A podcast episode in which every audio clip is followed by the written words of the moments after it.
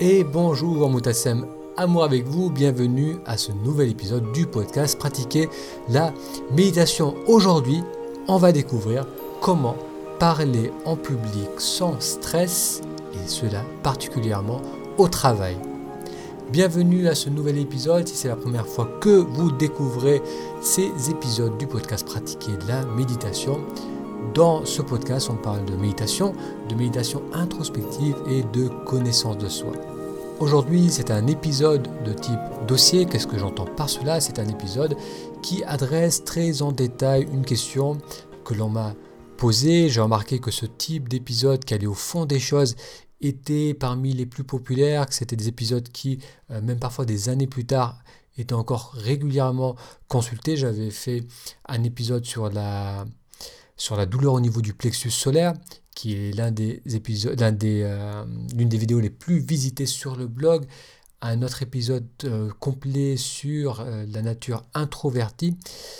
Donc ce sont des épisodes qui cherchent à vraiment aller au bout des choses et à vous donner des clés pour répondre à la situation, pour répondre à votre question. Alors à noter que si vous avez des questions, si vous souhaitez que j'adresse en profondeur un sujet, il vous suffit de me contacter, de m'envoyer un message à travers le blog en allant sur pratiquer la méditation.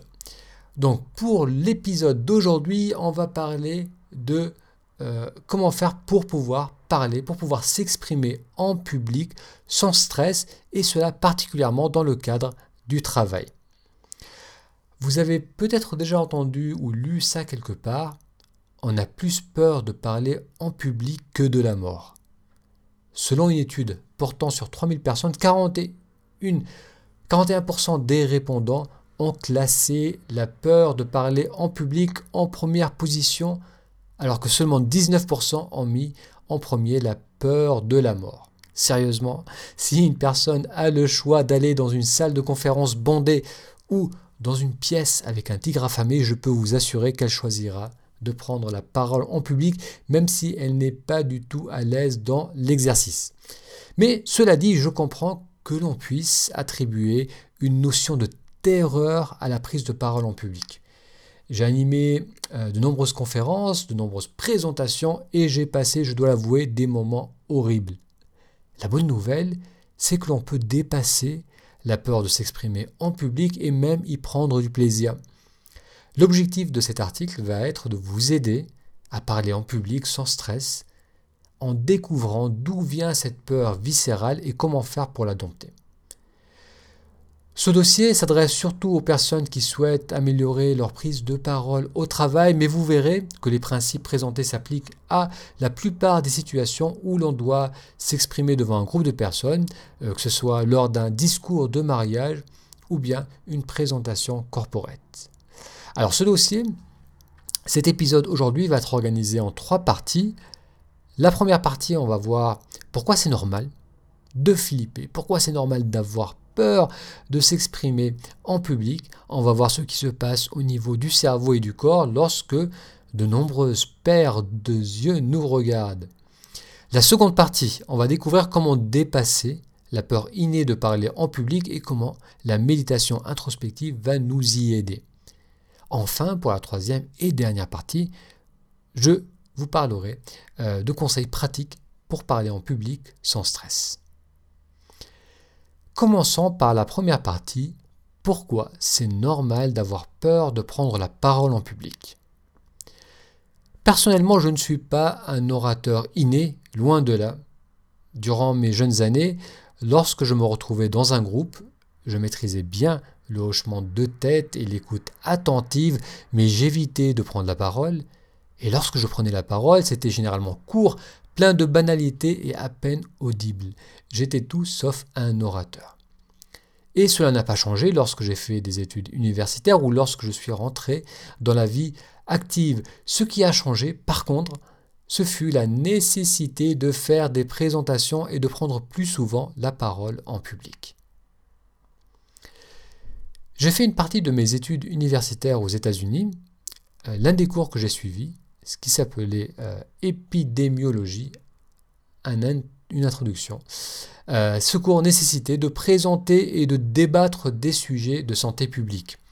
Notre professeur, qui s'appelait Dr Boss, qui était un biologiste de formation, qui avait la mi-cinquantaine et qui se baladait souvent dans les couloirs de l'université avec une casquette avec marqué dessus de Boss, eh bien ce professeur était connu pour son exigence et la difficulté de son cours.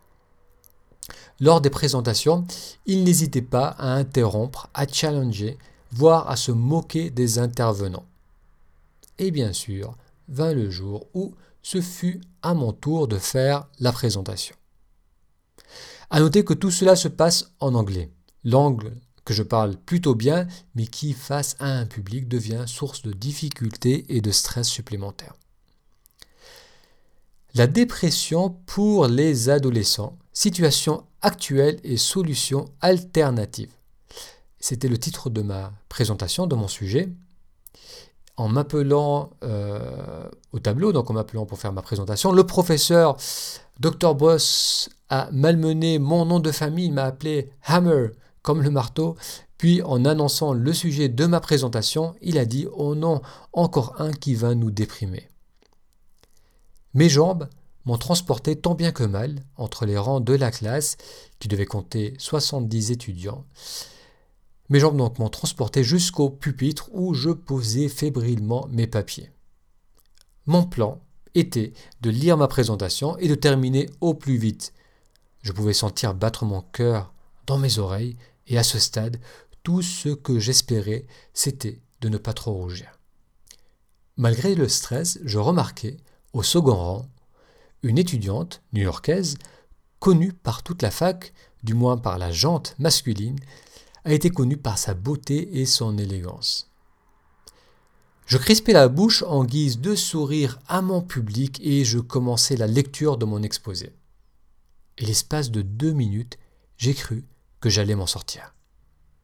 Puis, la New-Yorkaise leva la main et je m'interrompis, agréablement surpris de son attention à mon exposé, mais aussi inquiet de ce qui allait sortir de sa bouche. Est-ce qu'il peut parler plus fort? On ne comprend rien. C'est ce qu'elle a dit. Et si jusque-là j'avais évité de basculer en mode tomate, je pouvais maintenant sentir mon visage prendre feu, surtout au niveau des oreilles, et je savais que tout le monde dans l'auditoire pouvait voir mon visage devenir rouge écarlate. J'essayais de parler plus fort, mais la combinaison du stress, de la gorge nouée, de la bouche pâteuse et de mon accent français rendait ma présentation peu intelligible et je pouvais voir que je perdais rapidement l'attention de toutes les personnes présentes. Ce fut douloureux pour moi et pour les autres étudiants. À cela s'ajoutèrent les questions et les interruptions régulières de Dr Boss, questions auxquelles je répondais par une ou deux phrases seulement tant je voulais retourner au plus vite à mon siège. Le supplice finit enfin par se terminer. Quelques clappements de mains de quelques charitables étudiants et me voilà de retour assis à ma place. À ce moment, je crois que j'aurais préféré être dans le ventre d'un tigre plutôt que de ressentir toutes ces émotions qui me traversaient. Parler en public n'est pas une expérience agréable, pour moi comme pour beaucoup d'autres personnes, et certainement pour vous aussi si vous écoutez cet épisode. Et vous savez quoi, nous ne sommes pas seuls. La peur de parler en public, appelée glossophobie, concernerait à différents degrés jusqu'à 75% de la population. Ce sont 3 personnes sur 4 qui éprouveraient un certain degré d'anxiété ou de nervosité lorsqu'ils parlent en public. En d'autres termes, c'est la norme de ressentir du stress lorsque l'on doit s'exprimer devant un groupe de personnes. C'est la norme car c'est une réaction naturelle du corps. Pour aller à l'essentiel, parler devant un public, c'est se percevoir en danger physique et enclencher la physiologie de stress, et cela d'une manière inconsciente. Alors si vous n'avez pas tout à fait saisi cette dernière phrase, pas de souci, on va explorer cela en détail en commençant par faire un saut dans le passé, un grand saut, on va retourner 6000 ans en arrière. Il y a 6000 ans, Susa, une jeune fille de 13 ans, évolue dans les vastes prairies de l'Afrique du Nord. Ce qui est aujourd'hui devenu le désert saharien était à l'époque une région tropicale recevant une abondance d'eau et riche d'une végétation luxuriante. Susa s'est un peu éloigné de sa tribu à la recherche de tubercules. Penchée, les mains dans la terre, elle est trop affairée pour se rendre compte de ce qui se passe autour d'elle. Mais d'un coup, avec un frisson dans le dos, elle ressent les regards posés sur elle. D'un bond, elle se redresse et se retrouve face à une quinzaine de personnes la regardant fixement. Son cœur s'accélère, ses pupilles se dilatent et tout son corps se crispe. Son être est figé, sa respiration arrêtée, et le temps lui semble suspendu. Puis, dans un éclair de lucidité, elle leur fait volte-face et se lance dans le passage étroit qui la sépare de sa tribu. Elle court à s'en exploser le cœur et les poumons pour retourner auprès des siens.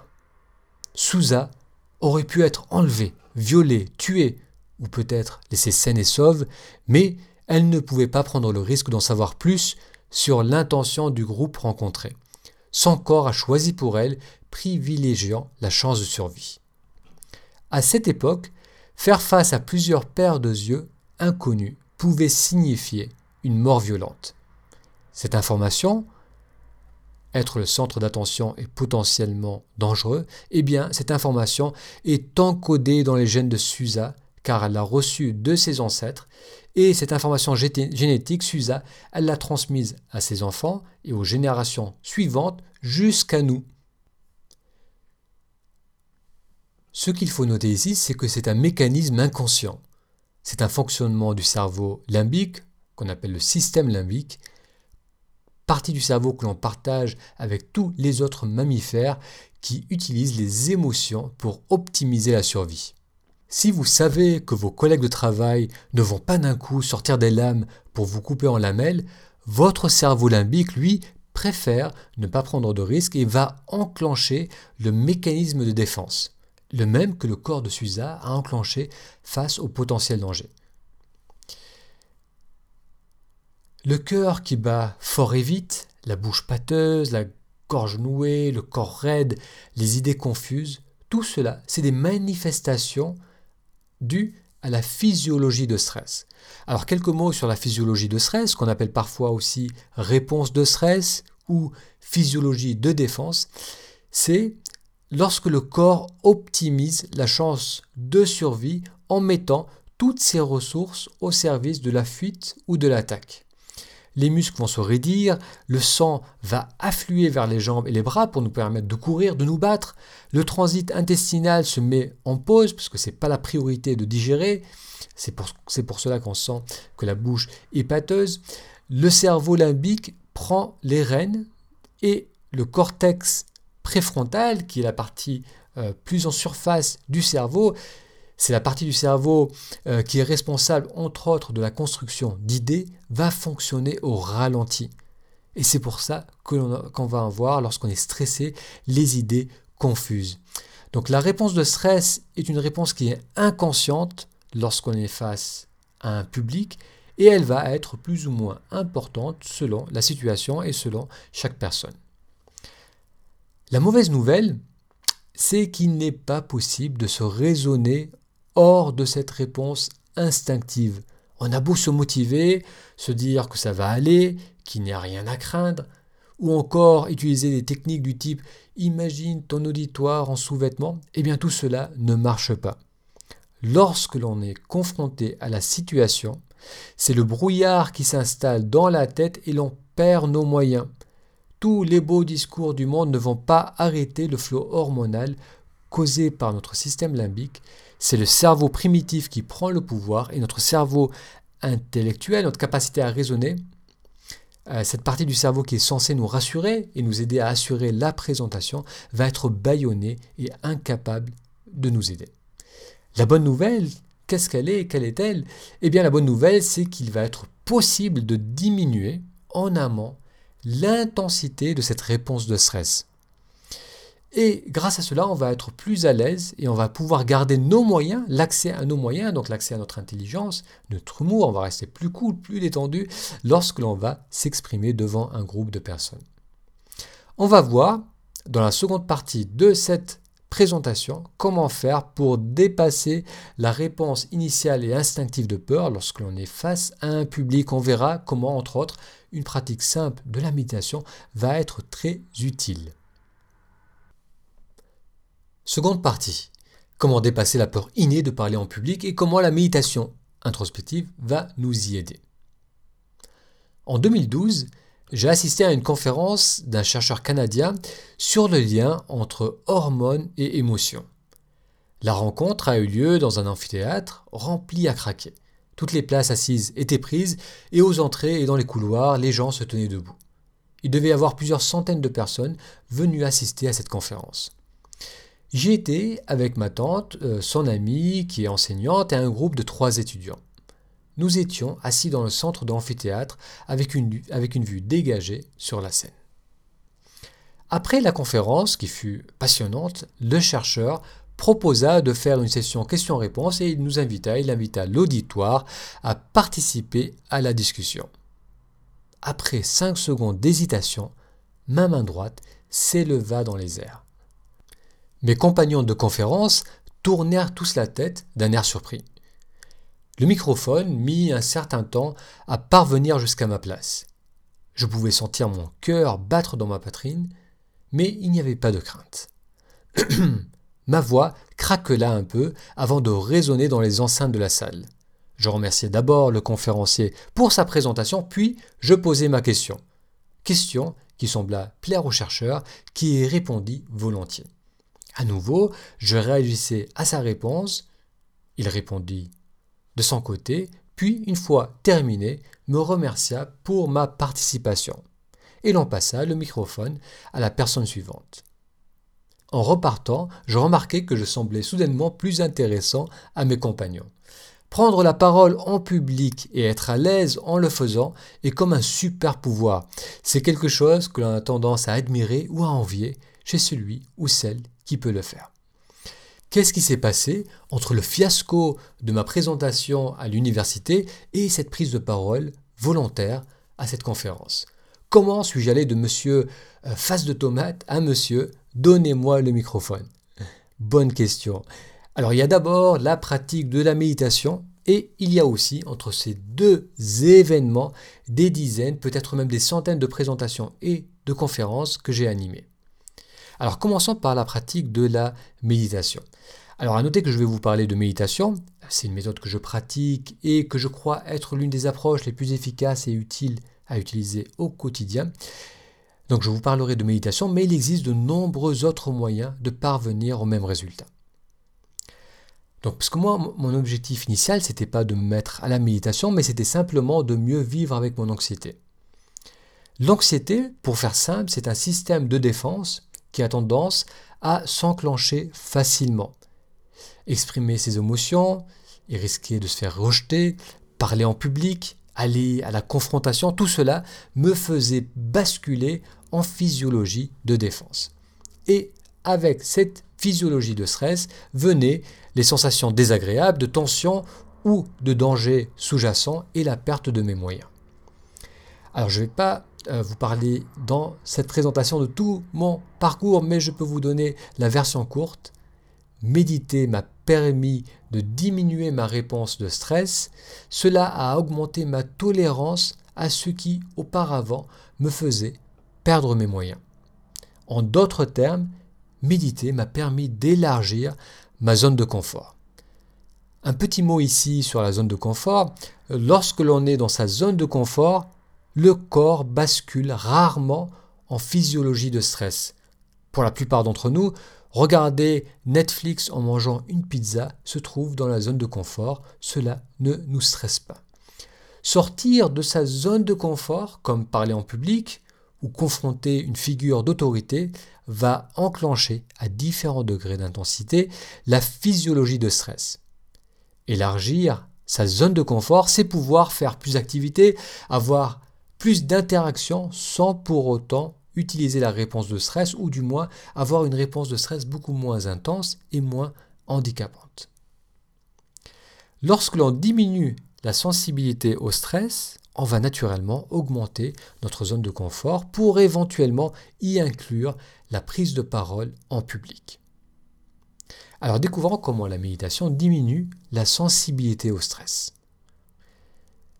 La plus grande source de stress, ce n'est pas la peur de se faire attaquer par un animal qui serait à l'affût dans un buisson, ce n'est pas la peur de se faire attaquer, par une tribu hostile, comme ce fut le cas pendant des millénaires. Non, aujourd'hui la plus grande source de stress, c'est notre langage interne. Les pensées affectent nos émotions et notre physiologie.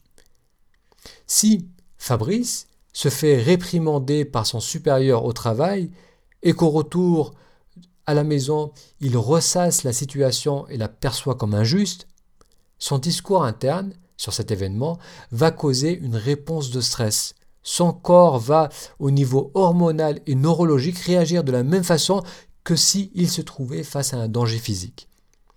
La reconnaissance sociale, donc participer dans la société, être accepté par ses pairs et par l'autorité, eh bien tout cela est associé inconsciemment à une nécessité de survie.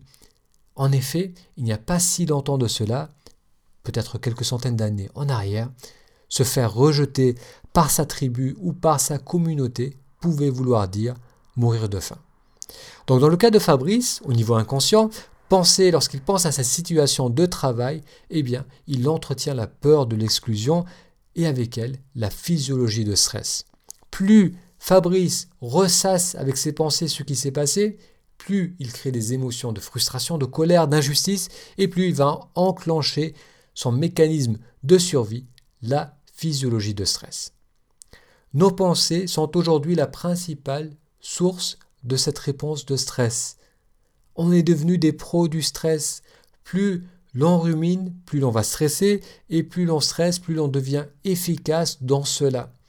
La réponse de stress implique, comme on l'a vu, euh, le cerveau limbique qui lui va stimuler les glandes surrénales qui vont sécréter du cortisol, entre autres, hormone qui va agir sur le, métabolisme pardon, et le mettre en mode alerte. Plus l'on stresse, plus le circuit neurologique hormonal va devenir efficace, le corps va devenir un pro du stress et à la moindre contrariété, au moindre challenge, la réponse s'enclenche et en bascule en mode de stress. Imaginez une personne qui a régulièrement tendance à stresser et qui doit maintenant faire une présentation en public. Sa réponse de stress va tout de suite passer dans le rouge et elle va perdre tous ses moyens. Voilà le témoignage de Pauline qui a 34 ans et qui est cadre supérieur dans une entreprise de téléphonie. Elle note Il m'est arrivé un jour de m'effondrer, littéralement. Je devais prendre la parole pour un colloque professionnel et à quelques secondes de monter sur la scène, je suis tombé dans les pommes. Le stress accumulé peut littéralement nous couper les jambes. Alors respirez un grand coup. Parce qu'il y a de l'espoir, il est possible d'inverser la tendance, d'augmenter la tolérance aux situations perçues comme stressantes. Mais il va falloir travailler en amont, parce que comme on l'a vu, ce n'est pas cinq minutes euh, avant de faire une présentation qu'on va pouvoir apprendre à calmer le corps et le mental. Pour limiter la réponse de stress, il va falloir diminuer le flot de pensées qui la nourrissent et l'entretiennent. La pratique de la méditation est pour cela très efficace. Plusieurs centaines d'études scientifiques ont été faites sur l'utilité et l'efficacité de la méditation pour réduire cette réponse de stress. En essence, les personnes qui méditent ne serait-ce que 12 minutes par jour notent bien mieux gérer leur stress. Sur le blog Pratiquer la méditation, vous trouverez de nombreux articles sur les bienfaits euh, prouvés par la science, les bienfaits de la méditation. La méditation nous apprend à prendre du recul par rapport à nos pensées. Cela crée de l'espace entre pensée et émotion. On apprend graduellement à moins nourrir le stress à travers le flot de nos pensées qui sont souvent compulsives et répétitives. Cela permet de maintenir un état de paix et de confiance. À noter qu'il est bien entendu plus facile de commencer à méditer dans la sécurité et dans le confort de chez soi. Cet apprentissage du calme intérieur va ensuite se répercuter sur les autres aspects de notre vie. Tout comme le stress renforce le stress, le calme développe le calme. On peut graduellement devenir un expert du calme et le maintenir à un certain degré, même lorsque l'on fait des actions inconfortables. méditer est plus simple qu'on le croit. Si vous n'avez jamais médité, je vous invite à aller sur taméditation.com, ta méditation toutattaché.com. Cela vous donnera accès à un pack découverte qui vous permettra de réussir votre première méditation. Le simple fait de méditer quelques minutes par jour va graduellement réentraîner votre cerveau et vous rendre plus résistant aux situations stressantes. Vous allez être moins réactif. Cela vous permettra d'élargir votre zone de confort. Et cela aidera aussi à avoir une réponse de stress moins élevée et handicapante la prochaine fois que vous prendrez la parole en public. Alors vous pouvez décider d'arrêter d'écouter cet épisode, commencer à méditer et déjà vous pourrez parler plus facilement en public. Ou bien restez avec moi et allons encore un peu plus loin. On va parler maintenant de confiance en soi. La confiance en soi, c'est bien sûr un sujet à part entière, mais comme vous allez voir, c'est quand même intimement lié à la discussion en cours. Ce que l'on perçoit comme un manque de confiance est simplement lorsque l'on se retrouve dans une situation où la physiologie de défense s'enclenche fortement et où l'on perd nos moyens. Cela peut être lorsque l'on parle en public, lorsque l'on doit aborder des inconnus, lorsque l'on doit se vendre, lorsque l'on doit exprimer son affection, son désaccord, tout ce qui est perçu en dehors de notre zone de confort et qui déclenche une réponse de stress est considéré comme un domaine où l'on manque de confiance. Si, comme on l'a vu, apprendre à calmer les pensées va globalement diminuer la réponse de stress, il va aussi être utile d'identifier les pensées qui génèrent la plus forte réaction de défense.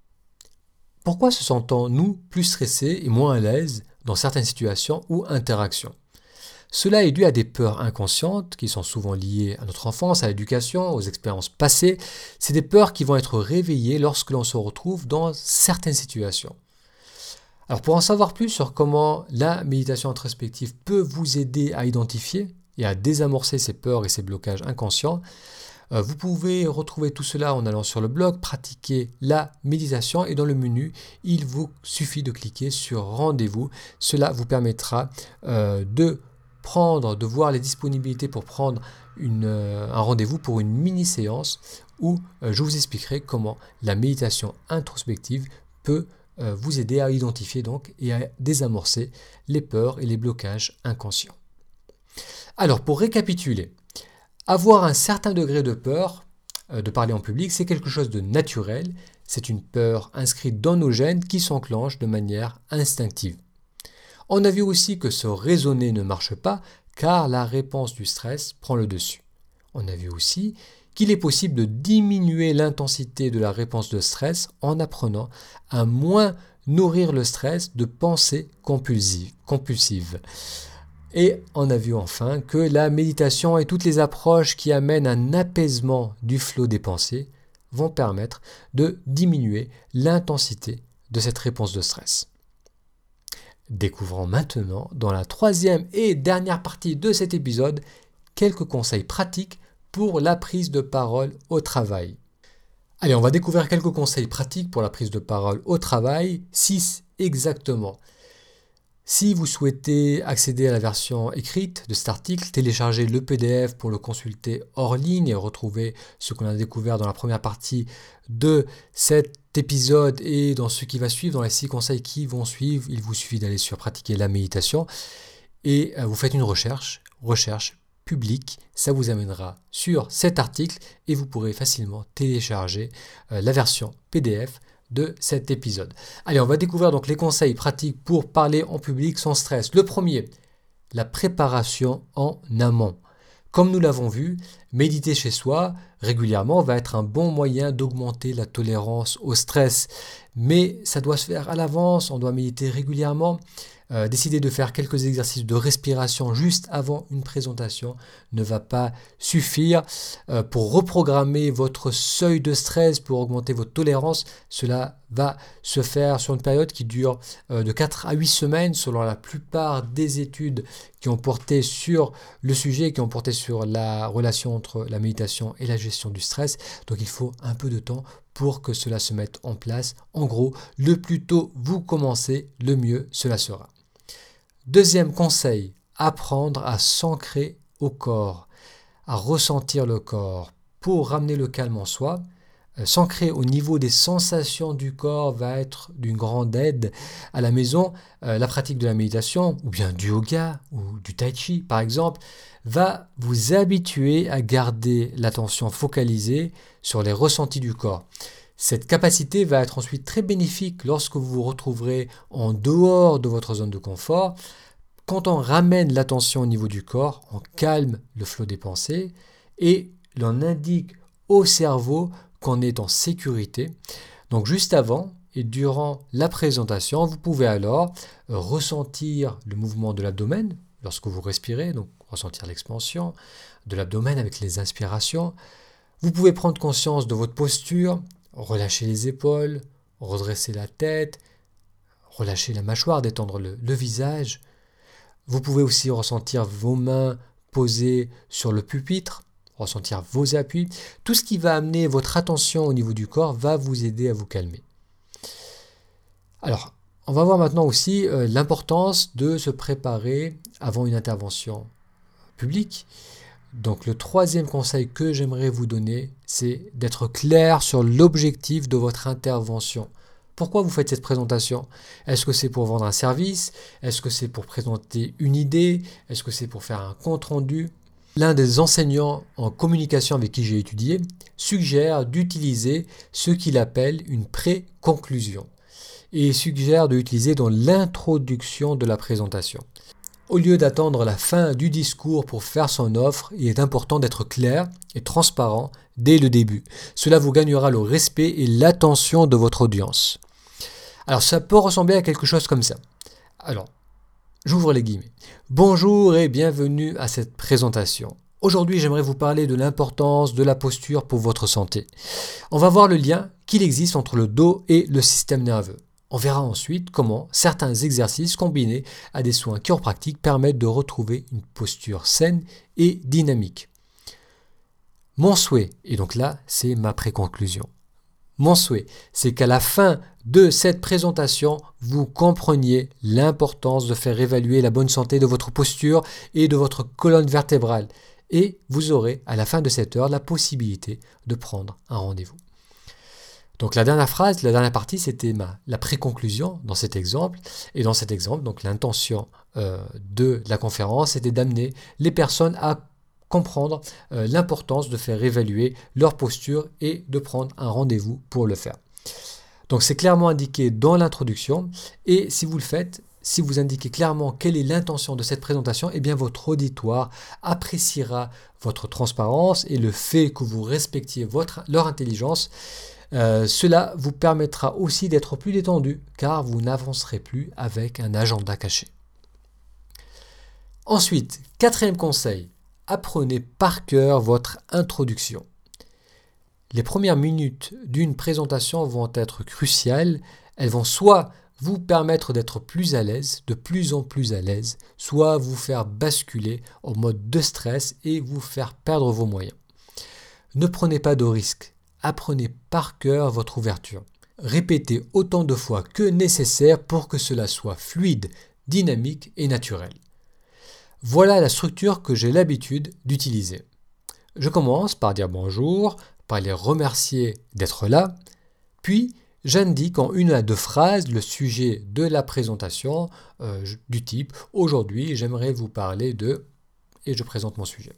Ensuite, je cite en 3 à 4 points ce que je vais présenter, et bien sûr j'inclus aussi ma pré-conclusion, donc ce que je souhaite amener comme action.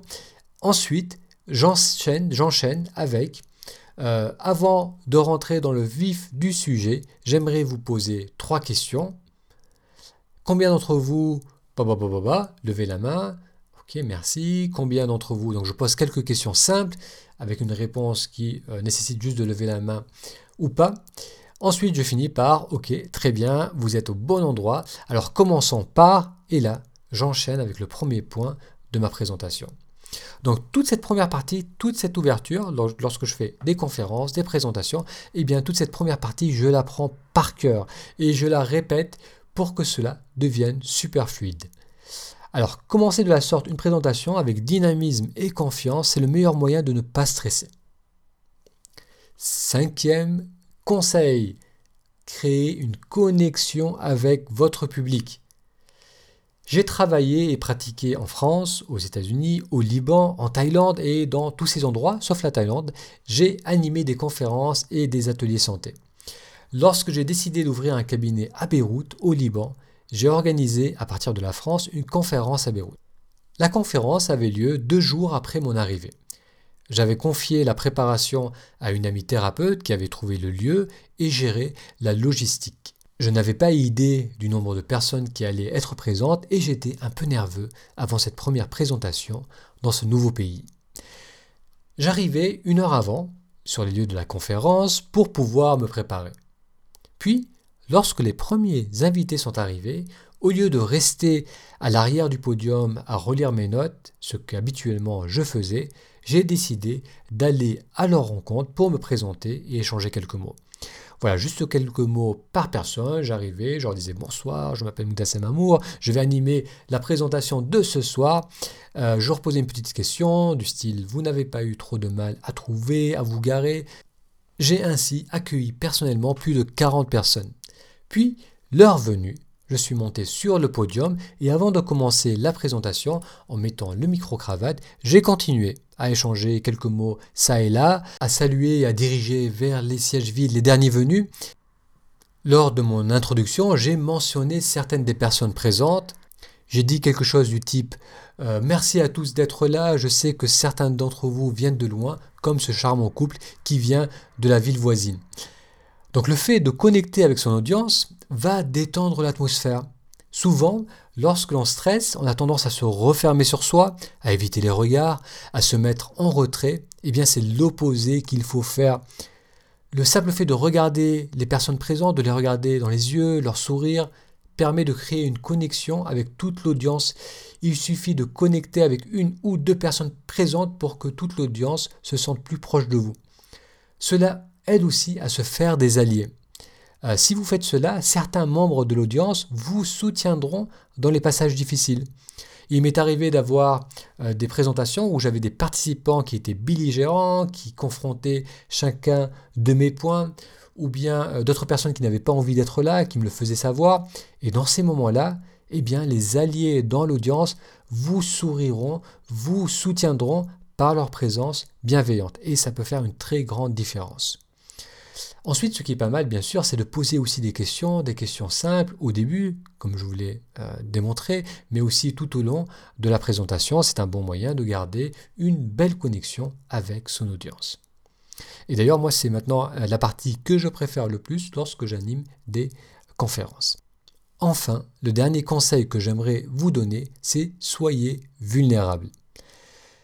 Partager avec son audience sa crainte ou sa difficulté peut être une grande aide pour moins stresser lors d'une présentation publique. Comme nous l'avons vu, presque tout le monde a un certain degré de stress à l'idée de s'exprimer en public. Cela veut dire que c'est aussi le cas pour la plupart des personnes qui sont présentes à votre discours. Lorsque l'on met en mots sa vulnérabilité, l'audience va résonner avec cela. La plupart, la plupart des personnes présentes peuvent comprendre et ressentir votre difficulté. Bien entendu, il ne s'agit pas de commencer la présentation en disant euh, je n'ai pas envie d'être là, je suis super stressé, bouchez-vous les oreilles, fermez les yeux. Bien sûr, comme noté plus haut, euh, vous devez vous préparer, vous devez bien préparer votre, votre introduction en l'apprenant par cœur, vous devez bosser en amont le reste de votre présentation, donc c'est la moindre des choses à faire lorsqu'on demande à un groupe de personnes de nous écouter. Mais euh, si en cours de votre présentation vous avez un moment difficile, c'est tout à fait OK de le faire savoir aux participants présents. Euh, lors d'une conférence, euh, durant la session questions-réponses, j'ai eu un blanc complet devant une question. Mon cerveau semblait patiner, il semblait tourner dans le vide, j'étais incapable de formuler une pensée ou une réponse cohérente. Au bout de quelques longues secondes de silence, au lieu de paniquer, j'ai dit à la personne qui, m'avait posé la question, et donc à toutes les autres personnes aussi présentes, je lui ai dit, euh, c'est une question importante, mais là, je vous avoue, j'ai un blanc. J'ai accumulé de la fatigue, et je n'ai plus euh, l'énergie, je n'ai plus le jus pour vous faire une réponse satisfaisante. Si vous le voulez bien, je reviendrai plus tard vers vous avec la réponse, mais maintenant, on va continuer avec et euh, j'ai poursuivi avec le programme de la présentation. Donc faire un aveu de sa difficulté ou de son stress, ça permet de relâcher la vapeur. Au lieu de maintenir la tension pour essayer d'assurer, on relâche en montrant sa vulnérabilité. Très souvent, euh, ce simple interlude permet de retrouver euh, de l'énergie et de la confiance. Voilà donc ce qui conclut mes quelques conseils pour parler en public sans stresser. Si aujourd'hui la prise de parole en public peut vous sembler terrifiante, sachez que l'application des conseils présentés vous permettra de devenir bien plus à l'aise et même de prendre du plaisir dans l'exercice. Et je sais de quoi je parle. Comme vous l'avez vu, je suis passé de Ah non, non, non, surtout pas ça, tout sauf ça, à Passez-moi le microphone. Donc j'espère que cet épisode vous donnera l'envie d'appliquer les conseils offerts et euh, de voir rapidement les bienfaits lors de vos présentations publiques. Si vous souhaitez poser des questions, si vous souhaitez participer à cet épisode, je vous invite à aller sur la page de cet épisode si vous n'y êtes pas déjà. Et en bas de cette page, euh, vous pourrez laisser un commentaire. Donc pour trouver cette page, il vous suffit d'aller sur le blog Pratiquer la méditation. Vous faites une recherche Google Pratiquer la méditation. Dans le blog, vous pouvez rechercher le sujet public et ça vous amènera sur cet épisode. Ensuite, comme mentionné, euh, vous pouvez faire des mini-sessions gratuites selon les disponibilités euh, en m'envoyant un email ou bien en vous inscrivant à un newsletter ou bien en fouillant sur le blog, vous trouverez le lien pour accéder à ces mini-sessions. Euh, ça nous permettra de découvrir comment les méditations introspectives peuvent vous aider à mieux comprendre la principale cause de votre peur de parler en public. Un grand merci d'avoir suivi cet épisode.